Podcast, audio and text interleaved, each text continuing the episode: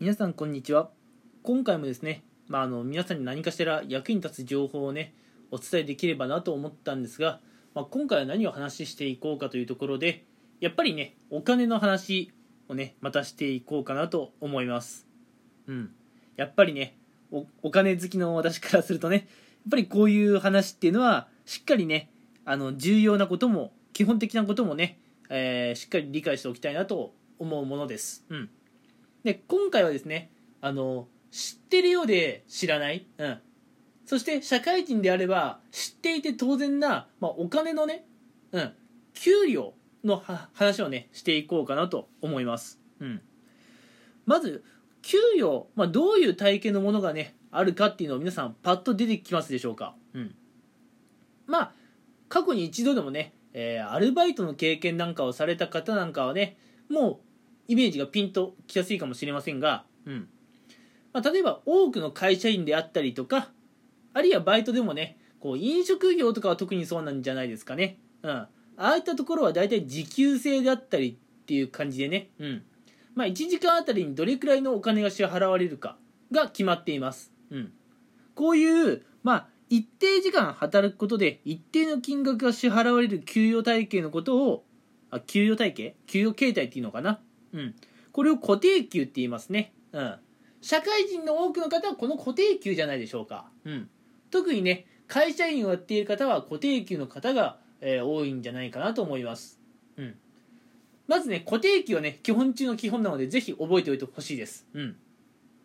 でこの固定給の、まあ、いいところってどういうところなのかって言いますと、まあ、メリットですね、うん、給与が安定しているってところです、うん。まあ皆さんがね体調を崩さずにしっかりお仕事できていれば、うん、皆さんの労働した分の時間だけお金が支払われるわけですから、うん、やっぱ安定していると言えるでしょう、うん、ただねこの固定給もねいいところばかりではないんですね。固定給の良くないところっていうのは皆さんがどれくらいの時間働いたかというところによってくるので皆さんがその時間内でどれだけの成果を上げたかといったところはあまり重要視されないんですね。うん。まあもちろんね、皆さんが仕事を頑張るということは、えーまあ昇給とかね、そういったところには影響してくると思うんですが、今の給料に、えーダイレクトに跳ね返ってくることは固定給ではほぼほぼない、うん、そういうものです。で、会社員の多くの方はね、安定した収入を求めるためにこの固定給の働き方を選びます、うん、まず1つ目が、えー給与形態固定給のお話でした。で次ですね、うん、次がですね、まあ、イメージピンとくる方いるかなって話なんですが、えーまあ先ほどはね一定時間働くことで一定の金額が得られるうん固定給の話をしましたが今度はね、えー時間ではないと、うん、どれくらいの時間働いたら、えーまあ、お金がもらえるっていうそういう話ではなくてですね、まあ、皆さんがお仕事をしてどれだけの成果を出したかどれだけの結果を出したかによるね歩合給っていうものがあります、うん。まあ、歩合給っていうのは歩く会う給与、うん、って書いてね歩合給ですね。まあこれパッと漢字を見ただけではね読めない人もまあいるかなと思うんですがえー恥をかかないようにねしっかり覚えておきましょう。歩合給うん。でこの歩合給もねもちろんいいところと悪いところがあるんですよ。うん。この歩合給のいいところは皆さんがね仕事で結果を出せばその結果に応じていくらでも給料を上げますと、うん、いう要するに、ね、実力がねしっかり評価される。そういう支払いのことを歩合給って言いますね。うん。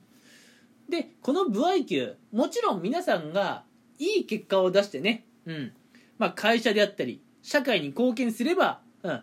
高い給料になるわけですが、うん。まあ、なかなかね全員が全員そういくわけではないんですよね、うん、なかなか結果を出せない人もやっぱり世の中にはいるわけで,、うん、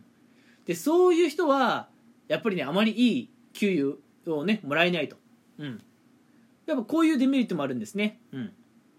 でこれはまあそうですね。会社に勤める方で言えば、まあ、車の販売だとかね、うん、保険をね、まあ、サービス保険というサービスをね売る方なんかは、まあ、歩合給とかあるんじゃないですかね、うん、あとまあバイトだとそうですね。うーんまあまあ本業でやられてる方もいるとは思うんですが、えー、パッと私が思いついたのはキャバクラとかじゃないでしょうかね。うん。